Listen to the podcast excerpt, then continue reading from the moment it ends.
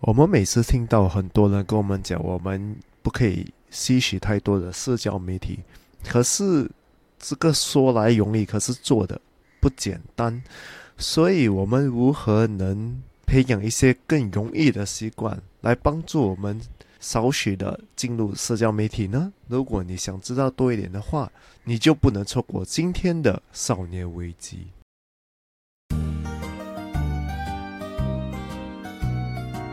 欢迎来到少年危机 Quarter Life Cry Chick，我是线，我是 Alan，在这里我们一起练习克服日常生活与生命中的焦虑，探索让生命更有价值的日常练习，找到更多的自信，摆脱少年危机，活得更容易呢就会有一个愤怒的情绪，我会觉得人家为什么你这样的？然后呢，我很可能有时候呢，我看到一些东西之后，我就觉得很嫉妒，我一嫉妒起来，我的心情就不好，我就觉得，哎呀，为什么人家可以，为什么我不行？或者呢，我又看到一些东西之后呢，我又很容易产生。一一种无力感！我不知道为什么大家都这么好，我现在那边当个废物一样，这么简单的事情都做不好。可是我呃，医生，我真的很不知道该怎么办啊。然后你看，我又看到很可爱的小猫咪，我，好可爱。可是下一秒钟我又觉得很生气啊！请问这是怎么一回事？我该怎么办才好？这个是你社交媒体是不是看太多了？你是说我的我的症状是社交媒体中毒吗？应该是啊。啊，那医生，我该怎么办？屁股切两半。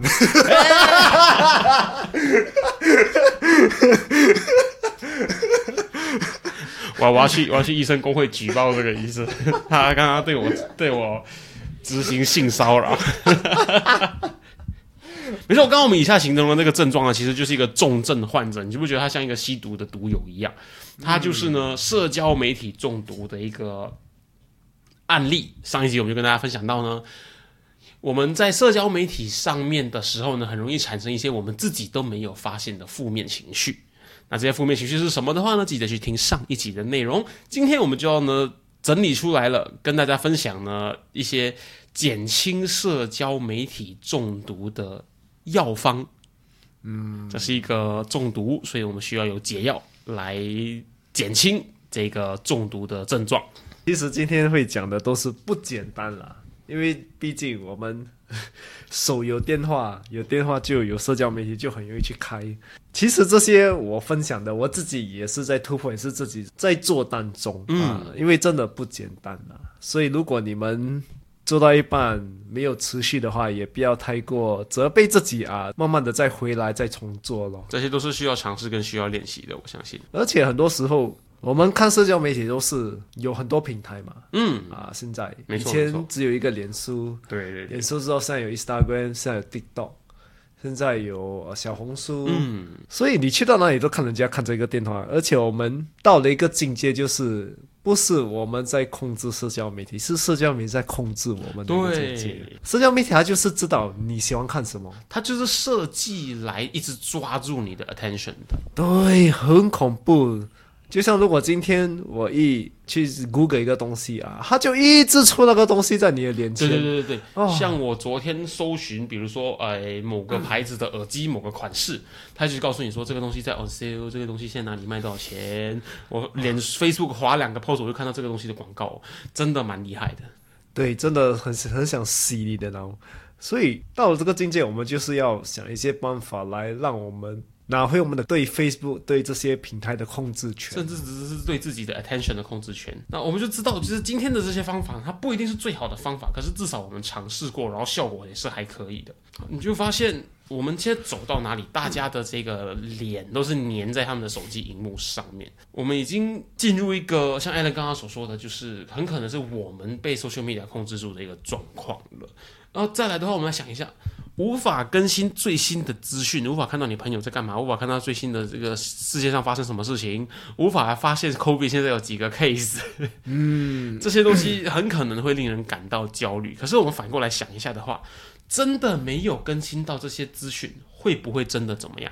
会爆炸吗？还是会会原地蒸发，还是什么？可是想一想之后，好像也不会怎样。对，可能有些人就是怕被朋友排斥，因为哦，我不知道这些资讯。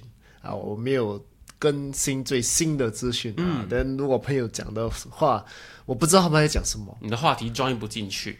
对，我觉得有些时候是这样。就是反过来想，就是这些新的资讯可以维持多久？可能维持一个星期。好吧，我们现在讲最近，我们现在录音的时间是十月头，最近很红的，已经红了两三个星期的是韩国的一部 Netflix 的电视剧，叫《鱿鱼游戏》（Squid Game）。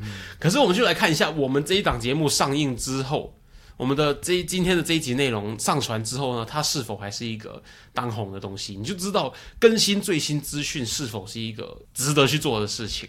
嗯，值得花很多很多的时间跟精力去做的事情，除非你你很感兴趣，那个是另外。可是你如果是为了跟大家能够符合谈得上话题而花很多时间在做这件事情的话，很可能，很可能你可以重新规划一下你时间怎么应用。很多时候我们也不知道为什么我们在吸收这些资讯，嗯就是吸收为了吸收咯，就是习惯了，习惯性。对对对对所以，我们希望大家今天听完了这个药方之后呢，回去可以好好的服用，然后呢，掌握回你自己的时间，掌握回呢你最珍贵的财产，因为时间就是金钱。所以这一集呢，就是在教大家省钱。你追踪我们的 Instagram 了吗？如果还没有的话，现在就拿出你的手机，打开你的 Instagram，搜寻 quarterlife dot c r i c h i n g c r i c h i c k crunching，对，找到那只鸡，嗯，然后把那个蓝色的追踪按钮按下去，按了吗？按了吗？很好，我们继续。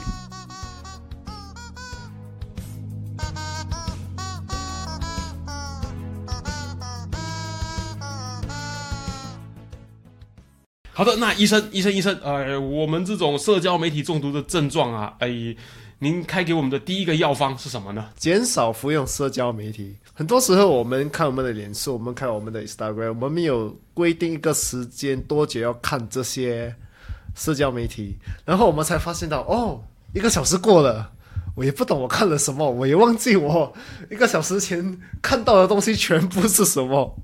医生，你这个 prescription 有点废，就好像是医生，我吸烟上瘾了，怎么办？少吸一点。少吸一点，你就是呃，医生，我 social media 中毒怎么办？少用一点 social media。对，它听起来很白痴，可是事实上就是这样子。我们有讲嘛，就是社交媒体就是他们的作用就是让你一直去吸、去滑、嗯滑不停。嗯没错，没错。所以，我们如果不限制我们要滑多久的话，我们通常就会被这些发出多的这些多巴胺会很累，然后就会弄到你的脑出这些多巴胺，然后你会精神上很累哦。我们前几集有有只要有提到 social media，我们都会跟大家提到 dopamine 这个东西，它就是多巴胺，它的产生的时候会让你就有一个兴奋的感觉，会抓住你的 attention 跟吸引力。它主要功能大概是这样子，所以呢，你就发现，如果呢头脑持续对你产出 dopamine 的话，就是。多巴胺的话呢，Alan 前面就有说过，有一个症状叫 dopamine fatigue，嗯，你就是多巴胺疲劳症状之类的。我们不确定实际的名称是什么，可它的主要的意思呢，就是说你因为过度的去消耗你的专注力，而你会觉得整个精神上很涣散、很累的这样的一个感觉。那我自己的体验是，最近其实 scroll social media 去看社交媒体之后呢，看了很多很多很多人的 po 文之后，你反而就觉得有点空虚。是，而且那个情绪呢是真的很破碎。像我们上一集讲的，你可能上一秒还说哇这个小猫咪好可爱，下一秒就哎、这个人怎么这样子的？他这个很破碎的情绪，你就感觉没有一个很连贯的起承转合这样的一个感觉。那感觉其实蛮不舒服的，它让我觉得这样子持续下去的话，很可能会慢慢的变成不太懂得让生活慢下来，去体验跟享受一些东西这样子的状况出现。因此，我会觉得，如果你需要去呃消遣时间，你需要去让情绪舒缓的话呢，我觉得不如你看一部短剧。看一支呃，可能是八到十分钟的影片，甚至读一个长一点点的文章或故事，它的效果都会比你 scroll 可能二十个不一样的 post 照片来的好很多很多。嗯另外一个方法，大家可以用的就是来限制的话，就是你 set 一个 alarm，因为很多时候我们在看这些社交媒体的时候，我们也不知道我们看了多久，嗯，所以有个 alarm，它响的话，它会跟你讲，嘿，你已经看了这样多，那你就哦，这五分钟已经过了。啊，但然后你就知道哦，我应该停止了，然后去做回我应该做的东西。它虽然不能直接阻止你去做那件事情，可是至少它在你沉浸在里面的那个情绪跟那个 pattern 里面抽出来，它也出现一个 break，就是打断你的那个 momentum，让你做出一些改变，这样子。或者我是想到它会产生另外一个效果，就是呢，你每一次看 social media 之前，你就要去设闹钟，好麻烦哦！这个设闹钟这么麻烦，我干脆就不看了，也是可以，啊对对对它也是有不一样的效果。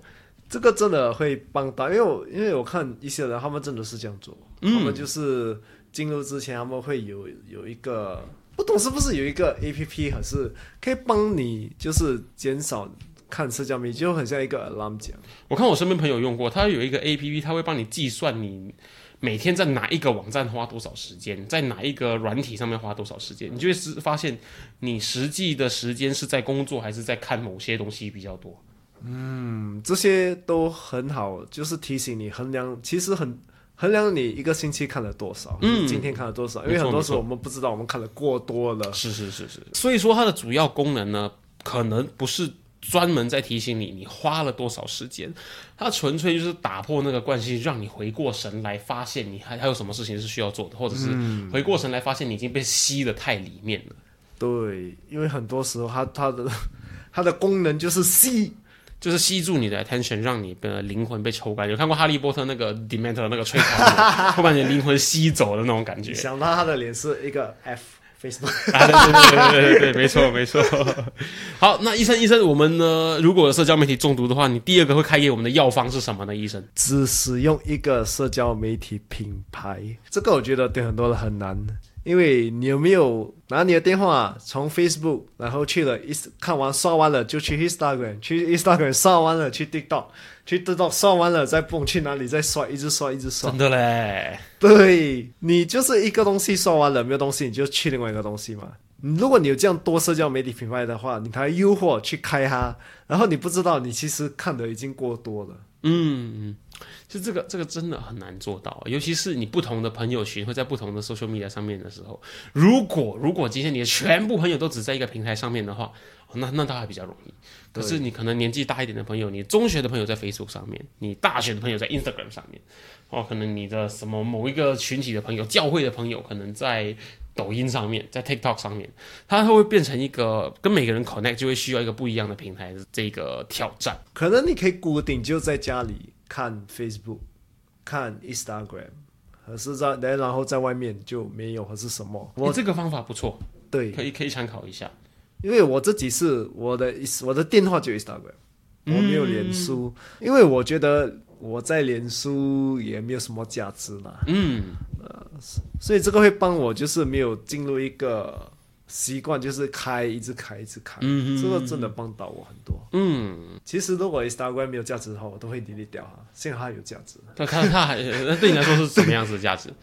就是可以看朋友的 story 这些但但又比较短。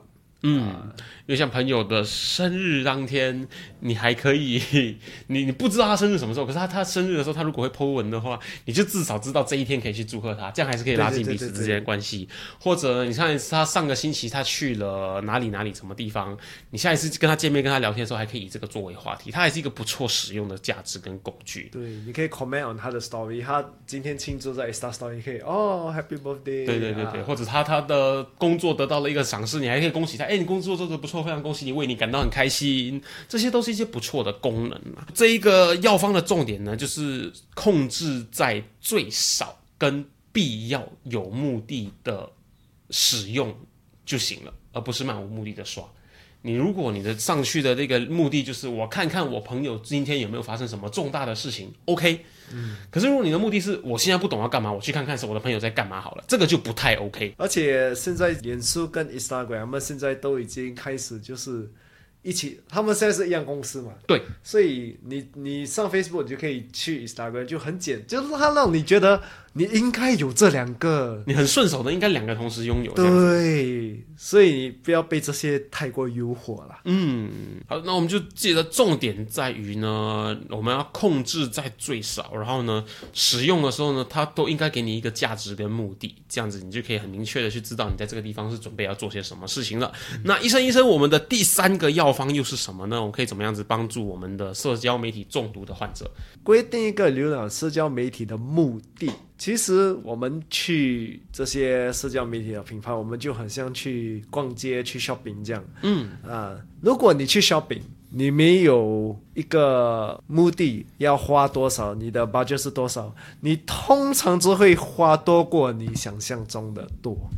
所以这个也是跟社交媒体一样，如果你没有一个目的，你一定会一直滑滑不停，因为这些 A P P 这些社交媒体平台就是要你一直花嘛。设计来让你一直看，一直看，一直看，一直看。对，你是越刷，有感觉说，哦为什么我万一我错过了什么东西怎么办的？这样子一个恐惧的感觉。就很像哦，我一定要看到每一个东西。其实你没有看到一个东西也不用紧的，嗯，不会爆炸。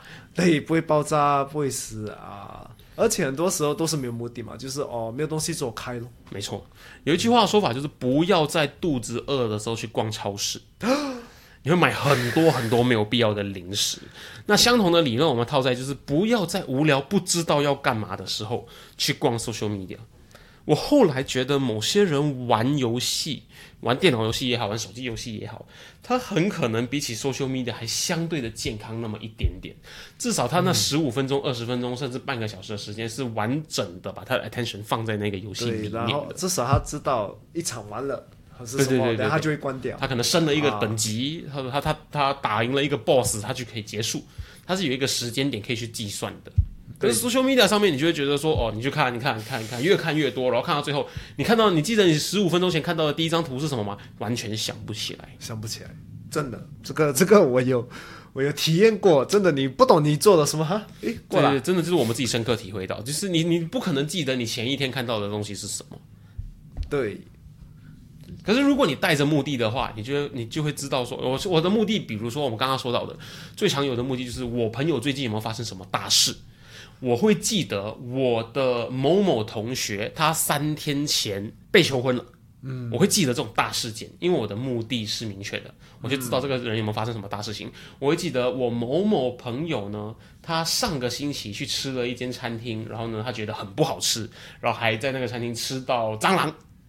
这样子，我们会记得这些事件，因为我们是带着目的去看。其实我们做一个东西，可能目的不一样。就是如果今天你去社交媒体，可能是因为哦我无聊，没有东西做是一个习惯。可是对我，可能我因为我要看某某一些东西，要看某某一个资讯，嗯，我才上，是一个很好的方法。你可以练习的，就是你开你的 A P P 之前，你问你自己，我开这个脸书还是什么的目的是什么？我今天要上去找什么东西？对，这个不只是可以在呃这边，你可以你在你人生做什么东西，你都可以问。嗯啊，我做这个东西的目的是什么？啊嗯嗯嗯，我今天拿起这个电话，呃，开这 A P P 目的是什么？今天我找这个人目的是什么？嗯，很重要，因为他会一直提醒你，我应该做这件事情嘛。这个目的够重要，我去放时间进去我。今天拿起手机那一刻，我如果觉得，哎、我没有，我纯粹是现在有个五分钟的等车的时间，我就想要看一下而已。那你可以重新考虑一下，你五分钟有没有可以花在更好的地方的方式。好，如果真的没有的话，你可以用，不要因为你做了你就惩罚自己，可是你还是希望可以找到那个目的，去明确知道为什么我在做这件事情。对，因为如果你没有目的，就像社交媒体，它很会给你你不需要看的 video，不需要看的资讯、嗯没错啊没错为什么看猫的？啊，这只猫咪好可爱，然后呢？对所以，如果你有目的的话，你才不会哦，你就知道哦，我就是不想看到这些东西，我就是只要专注找到这些东西，看这些东西而已。嗯，啊，不会浪费你的时间看很多无聊的资讯，就像 YouTube 也是太多无聊的影片啊，那种呃，这三十天吃拉面的影片啊，哎，我如果三十天里面每天都只吃泡面的话，会发生什么事情？啊，对对对。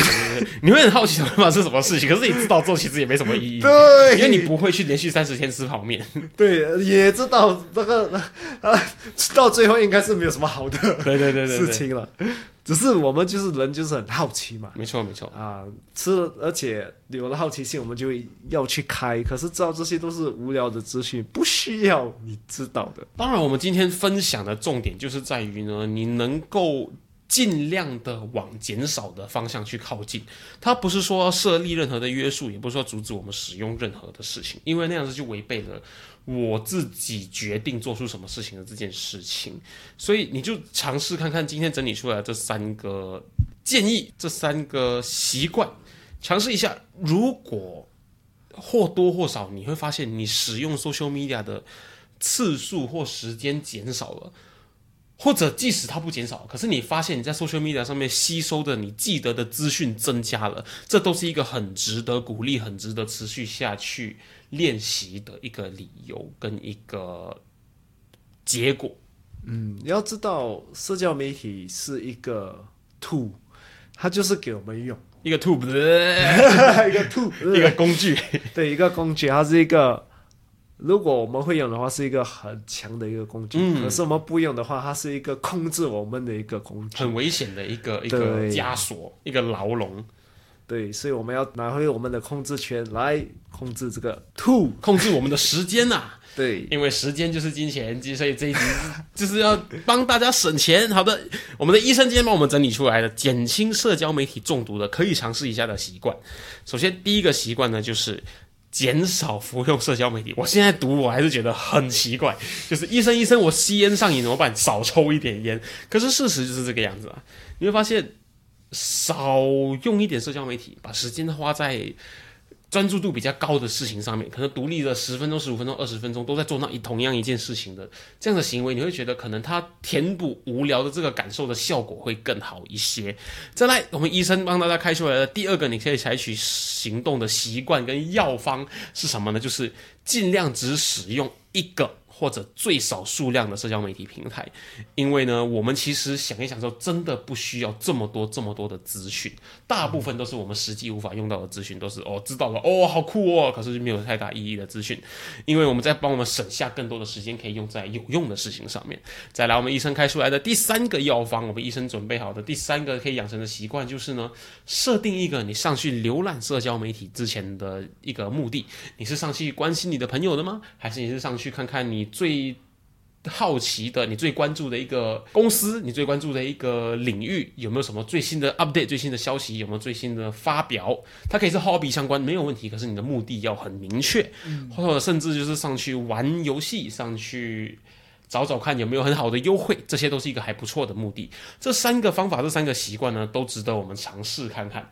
那如果它可以达到我们刚刚说的减少你使用时间的效果，或增加了你使用之后呢获得的东西的话，都是一个很值得鼓励、很值得继续去练习的一个成就啦。那各位朋友有没有想一下，我们在工作的时候呢，如果你遇到了一个瓶颈，你不想要继续工作之后呢，你第一时间会切换去的东西就是 social media。对，而且你是不知道你要做什么，你唯一知道就是你要现在要逃离你的工作，所以你就上躲到去一个 social media 很抓住你 attention 的地方刷刷刷刷刷，刷完之后，嗯，十五分钟半个小时过去了，你不晓得你获得什么，然后你就回去工作了。可是为什么我们会有想要逃离工作这件事情呢？那会不会有些什么东西，比如说呃，你下个月你就有你的考试了？可是呢，你一直到现在为止，你都还觉得我不想要去读书，我不想要去面对这个考试，或者是呢，你觉得你的 project 你必须要规划，你要 plan 到是完美为止，你才要想要开始行动。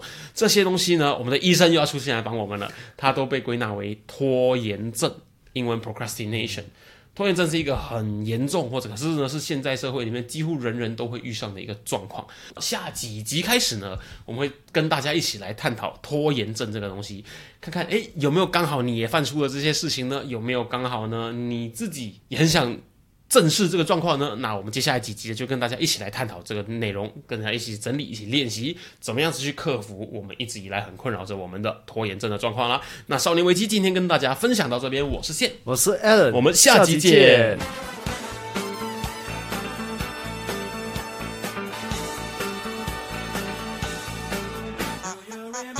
如果今天的内容让你有任何收获的话，我们强烈鼓励你在 Instagram 上面分享你的收获，因为呢，与别人分享的时候呢，会让你的大脑重新整理学到的内容哦，这样会让你印象更深刻的。分享的时候记得 tag 我们 at quarterlife dot i 让我们看到哦。当然，如果你害羞的话，也可以 PM 我们。有任何疑问或是有任何想要探讨的主题，都欢迎你与我们联系。可以在 Instagram quarterlife dot crichick 联系我们，或者是呢 email 到 quarterlife crichick 没有 dot at gmail dot com quarterlife c r i c h i c k crichick at gmail dot com。